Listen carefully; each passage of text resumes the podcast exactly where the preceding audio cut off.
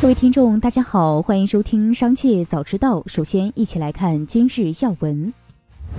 十月三十日上午，第十三届全国人大常委会第三十七次会议审议通过新修订的《妇女权益保障法》。新修订的《妇女权益保障》规定，国家建立健全职工生育休假制度，明确用人单位对女职工的生育保障义务，要求用人单位不得因结婚、怀孕、产假、哺乳等情形，限制女职工尽职、晋级、评聘专业技术职称和职务等。继续关注企业动态。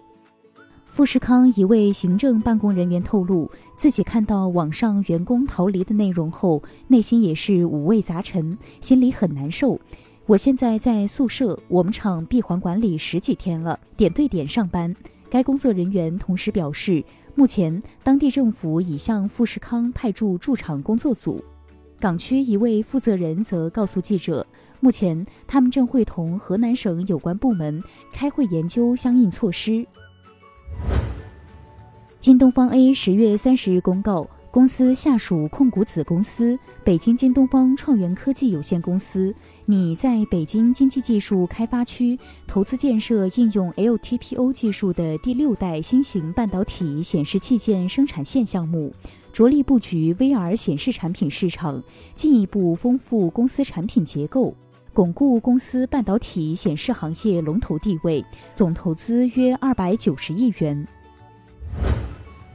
格力十月三十日公告称，二零二二年前三季度营收一千四百七十四点八九亿元，同比增长百分之六点七七，规模净利润一百八十三点零四亿元，同比增长百分之十七点零。其中，第三季度营收五百二十二点六七亿元，同比增长百分之十一点零一，规模净利润六十八点三八亿元，同比增长百分之十点五零。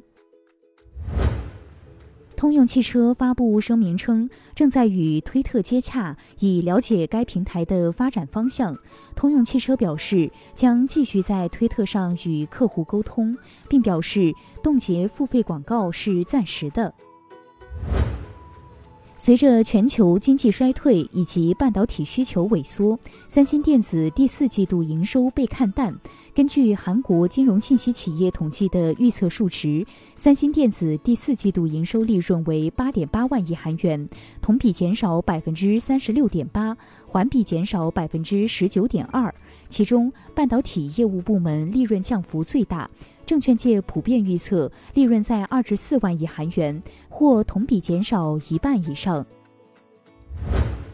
博纳影业十月三十日公告称，董事会于二零二二年十月二十七日收到公司非独立董事程武的书面辞职报告。程武因个人原因申请辞去公司非独立董事职务。辞职后，程武将不再担任公司及控股子公司的任何职务。截至本公告披露日，程武未持有公司股份，不存在股份锁定承诺。公司将按照有关规则制度的要求，尽快补选新的董事。印度竞争委员会的两项决定中，对谷歌处以总计二点七五亿美元罚款，一项是针对该公司收取应用内佣金的政策。另一项是滥用其在安卓操作系统市场中的地位。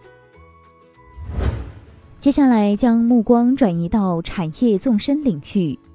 近年来，各地加快建设十五分钟医保服务圈，百姓在家门口就可以办理参保、报销、异地就医申请等事项。目前，江苏省南通市已建成十五分钟医保服务圈八十个，为六十多万人次的参保群众提供服务。湖南省益阳市已建成基层医保服务站点一千零三十三个，十五分钟医保服务圈基本形成。海南省商务厅透露，十月二十八日，海南省海口国际免税城开业首日，进店人数超四点四万人次，销售额超六千万元。受该店开业刺激和带动，海南离岛免税市场销售火爆。当天，海南十一家离岛免税店总销售额超七亿元，创下海南离岛免税店单日销售额历史新高，接近以往历史最高值的两倍。最后，一起关注国际视野。俄罗斯农业部长德米特里·帕特鲁舍夫在接受采访时表示，乌克兰粮食外运没有解决贫困国家的问题。俄罗斯准备无偿向最贫困的国家提供五十万吨粮食。以上就是今天的全部内容，感谢收听，我们下次再见。